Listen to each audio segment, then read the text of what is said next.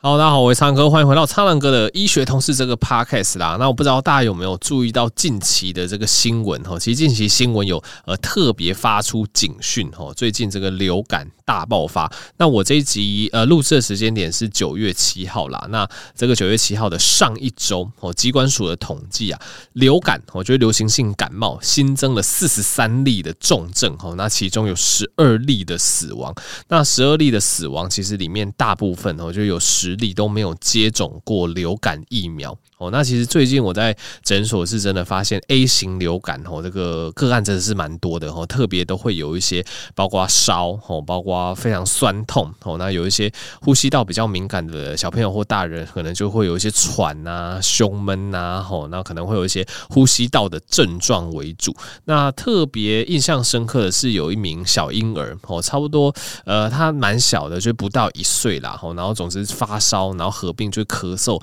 咳得很厉害的状况吼。然后一开始就是想说，哎，给药啊，给一些止咳化痰的哦，结果效果都不是很好。后来一验哦，才发现原来也确诊的 A 型流感啊。那总之最近这个 A 型流感大爆发，那大家真的是要特别注意卫生方面的一个习惯哦，跟洗手这部分。那当然十月的时候就会有流感疫苗的开打。那今年流感疫苗的选择又更多了吼，因为大家听到流感疫苗就会想到哦，它有很多厂牌吼，有一些国产的吼，有一些外国的吼，然后有一些什么三价型、四价型吼，那甚至今年又多出了一个什么六十五岁以上吼，有这个加强保护型的，那这个会在后面的内容一一帮大家剖析吼，就是流感疫苗到底要怎么选。好，那讲到这个流行性感冒啊，我们还是稍微帮大家补充一下，之前节目有跟大家提到的新型 A 型流感。我们讲流感就是流行性感冒，就是人传人吼，所以最近。之所以会流感大爆发，很大的原因就是因为开学了哈，因为这个九月一号还是八月三十一，总之小朋友一去上课嘛，这个团体生活，只要一两个小朋友有流感的话，大家又玩在一起，就会传来传去啊，小朋友传小朋友，回家之后又传给大人啊，大人又传给他另外一个小朋友，反正总之就是这样传来传去，所以造成流感的大爆发，所以这种。人传人的，我们叫做流行性感冒。那假设是这个动物传动物哦，例如说鸡传鸡，我们就叫做禽流感哦，或者是这个鸟类也会互相传，这个都叫做禽流感。那如果是猪传猪之类的，我们就叫做猪流感哦。所以现在很好理解，流感就是人传人，禽流感就是这个禽类传禽类，猪流感就是这个猪只传猪只。但是呢，假设猪流感。或者是禽流感传染到人类身上哦，通常这个都是比较偏个案型哦，案例没有很多，但是还是会发生这种状况。假设动物的流感传到人类身上，这个我们就叫做新型的 A 型流感。那之前帮大家科普新型 A 型流感的那一集也跟大家提过哦，其实新型 A 型流感部分的这个死亡率是非常高的。如果是禽源性的新型 A 型流感，我觉得我们比较常听到的像 H 五 N 1 H5N1。H7N9 这一类鸟类去传染给人类的新型 A 型流感，哇，它的死亡率非常的高，有差不多五十三 percent 左右哦。但是我想在台湾的民众还不用太担心，因为台湾目前哦还没有这种本土性的禽源性的新型 A 型流感的个案。目前哦，就是台湾截至今年八月的资讯，台湾历史上总共出现了三例新型 A 型流感，基本上都是所谓的猪流感传人哦。那分别是在二零二一年的四月。二零二二年的十月跟二零二三年三月哦，所以近几年这个台湾的案例就只有三位哦，这个新型 A 型流感的案例了，而且都是这个致病性或者是这个严重性比较低的这个猪流感传人。那它的这个病原体都是所谓的 H1N2V 的这个病毒哈，所以我想这一类病毒就是这一类猪流感的病毒传人哦，它的这个致死率、它的这个严重度其实跟人传人的流感是比较类似的，致死率就没有像禽流感传人来的那么高哈，所以虽然说前面的集节目有跟大家提醒说哦，这个禽流感传人很可怕，但我想住在台湾的大家就是有个防备之心就好，就还不用太担心这部分哈。以目前流行的状况来讲，我觉得大家还是要对于人传人的流感要有更多的防范这样子。但是反过来讲啊，诶，如果你的家庭里面哦是有在饲养。有禽鸟，特别是比较大量的禽鸟哦，或者是常常跟这个禽鸟类有比较大量的接触的话，大家还是要稍微注意一下，因为国内近期比较关注的禽流感疫情是近两年传入台湾的 H5N1 哦，这个是一个高病原性的病毒株，它的亚型是二点三点四点四 B 这个亚型病毒株哦，这个大家听过，稍微有个概念就好。那目前这一支 H5N1 的病毒株，它在国际间已经透过候鸟传播到欧洲啊、啊美洲啊、亚洲、非洲各洲，而且已经感染多种哺乳动物了。而且这个全世界有通报九名人类哦有受到这个病毒的感染，大家要稍微小心一下。那前阵子国内也有首次出现的 H9N2 的禽流感疫情哦，这一次 H9N2 的禽流感疫情相对来讲还是属于比较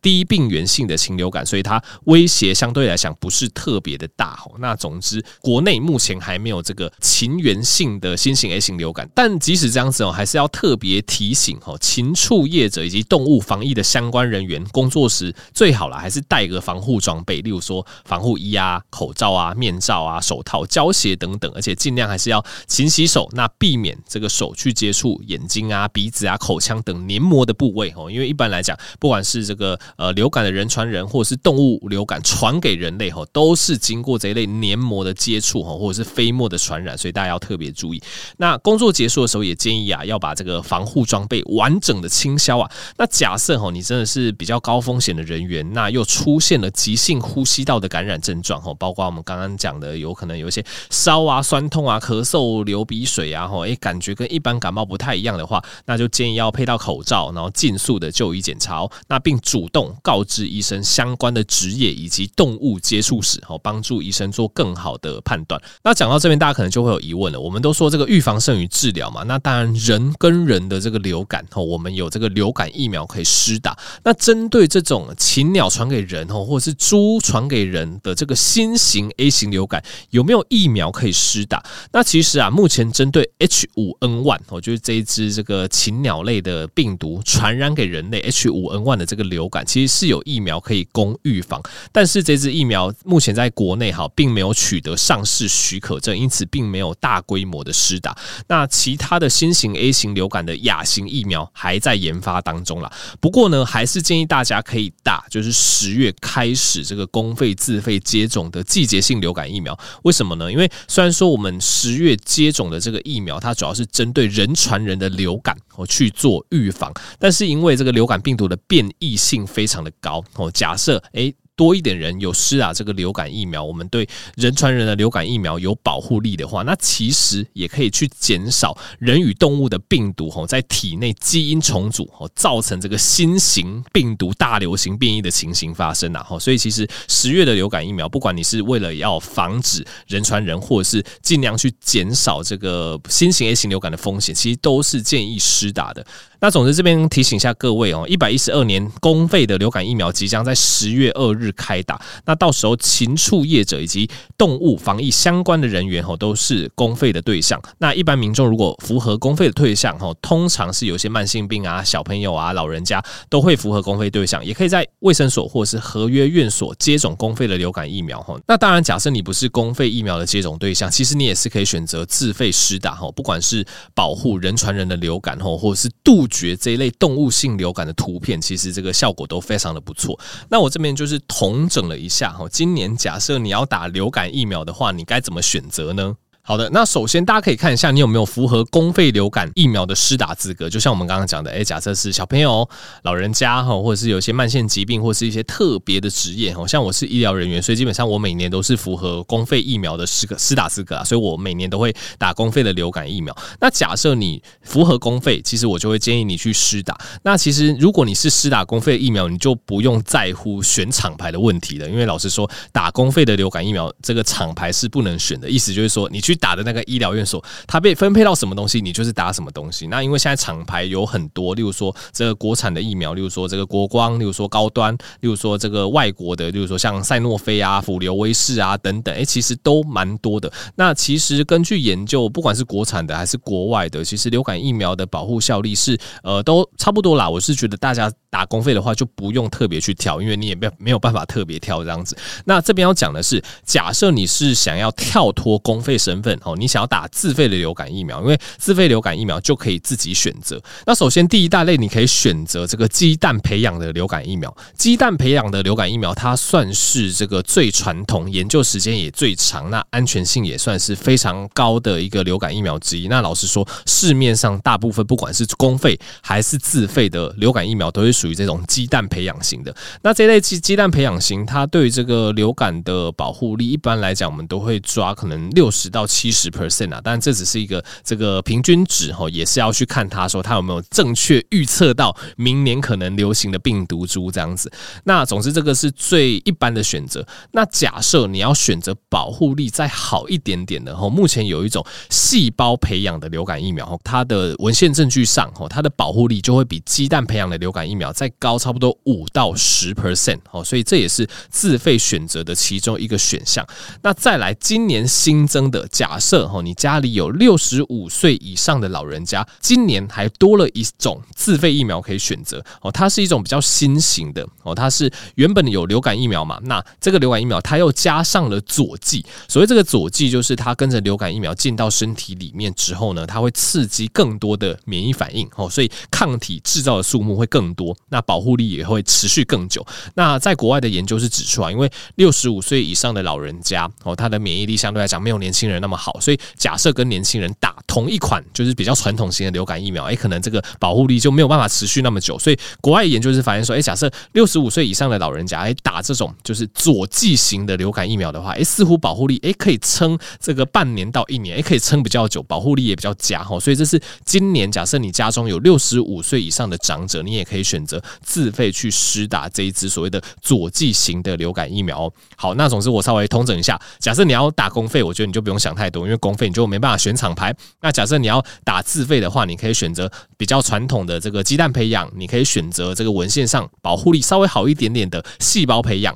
那假设是六十五岁以上的话，你就可以选择这种佐剂型的流感，它对于老人家的保护力可以算是更上一层楼这样子。好的，那最后还是不免俗的提醒一下大家，关于目前人传人大流行的这个流感，以及我们刚刚讲的新型 A 型流感的预防哦。那对于人传人流感的预防，当然最好的方式还是施打流感疫苗哦，因为流感疫苗它其实就是像我们十月会开始施打嘛，那它这个流感疫苗通常就是去预测可能年底到明年比较容易大流行的病毒株啊，大部分其实预测的都算准啦，哈，有预测到的话，其实打这个流感疫苗对于流感的保护力就有蛮不错的效果，那就算没有预测到吼，真的大流行的病毒株是它没有预测到的型别的话，通常我们也会讲抗体有交叉保护力哦。虽然说就算它没有完全预测到，但是到时候你得到流感的一些严重度，可能也会比较有感的下降。那对于人传人的流感，当然大家就要注意这个，假设真的生病或遇到生病的人，这个口罩戴好啊，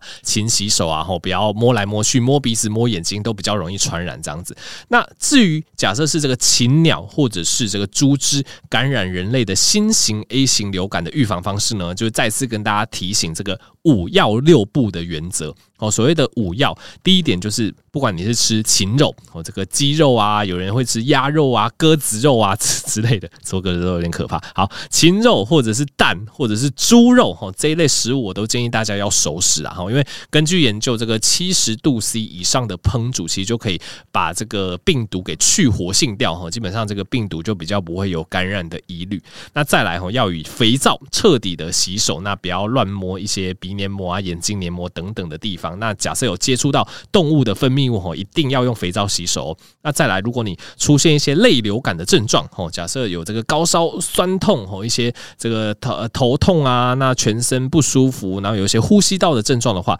就是戴口罩，尽速就医。那告知职业以及接触史。那再来，与禽鸟长期接触的人吼，建议要接种流感疫苗。那最后一定要均衡饮食以及适当运动，因为我们刚刚讲的，不管是打疫苗也好，勤洗手也好，哎，其实假设你自己的。免疫力可以建立起来吼，这个在关键时候吼就可以把这些病毒阻绝在外吼，所以建立自己的免疫力是很重要的。那所以以上讲的就是五要的部分。那六步的部分，第一点就是尽量啦吼，不要生食禽鸟蛋类或者是相关的制品吼。例如说，假设你料理一些生鲜的禽畜肉品啊或蛋类之后，尽量的要洗手啦吼。那刀具砧板也要彻底清洗之后才能再度使用，就尽量不要让生的食物去污染熟的食物。其实这个不止在这个新型 A 型流感呢，我们之前看到一些食物中毒的案例哈，或者是一些社会新闻，还是社会新闻嘛，反正就相关的新闻。总之，这砧板有时候，哎，你切一切生的啊，又去污染到熟的食物，有时候沙门氏菌啊，或是各种病毒啊传来传去，哦，常常就会造成这个拉肚子的状况。所以这个呃，厨房上的卫生要特别注意。那再来。不走私及购买来路不明的禽鸟肉品，那也不要接触或是喂食候鸟及禽鸟，那也不要野放及随意丢弃禽鸟哦，那也不要将饲养的禽鸟跟其他的禽畜混居。那最后一点就是不要去空气不流通或者是人潮特别拥挤的场所，这些状况都可以帮助你去远离新型 A 型流感这样子。那我这边也补充一下啦，因为有些爱鸟人士他在路上或者是野外，他会碰到有鸟类死在路。不上这样子，那有些很有爱心的民众就会帮忙处理，但这这边我是稍微建议大家以传染病的防治的观点啊，就是大家尽量避免靠近捡食这一类鸟类的尸体。那如果你真的要帮忙的话，你其实你可以电话通报当地的动物防疫机关，或者是打这个农委会动植物防疫检疫局二十四小时的咨询专线零八零零七六一五九零代为转报哦，代为通报也是一种处理方式。那假设你自己饲养的宠物哦，例如说。说禽鸟，或者是有些人家里有养猪，诶，发生这个生病死亡的状况，哈，基本上官方是建议啦，要把这个尸体密封装起来，并且以这个一般废弃物处理，那由垃圾车协助清运，才可以把传染病的风险降到最低。那假设你真的有疑虑，哈，不知道家中的动物到底发生什么事情，其实你也可以洽询这个动物防疫机关处理，或者是拨打我们刚刚讲的农委会动植物防疫检疫局二十四小时的专线去做。做咨询哦，所以总之，不管是野外或者是家里啊，这个禽鸟遇到一些生病死亡的状况，其实都不建议大家直接用手啊，或直接去人工的触碰，其实都会有一些传染病的风险哦。好的，那么本期节目内容是跟疾病管制署合作啦。那总之，不管是现在正在流行中的人传人的流感哦，还是大家在野外或饲养禽鸟要特别注意的新型 A 型流感，我想大家基本上就是施打流感疫苗，那注意本身的这个卫生哦，那再来均衡的饮食，那以及充足的运动去建立免疫力，我想都是杜绝这一类疾病的不二法门呐。好，那么喜欢这一类医学知识分享，就欢迎订阅这个 Podcast，那也可以把这个频道分享给更多人知道，让大家可以在通勤的时候或者做家事的时候获得和。更多的医学知识，那我们就下集再见喽，大家拜拜。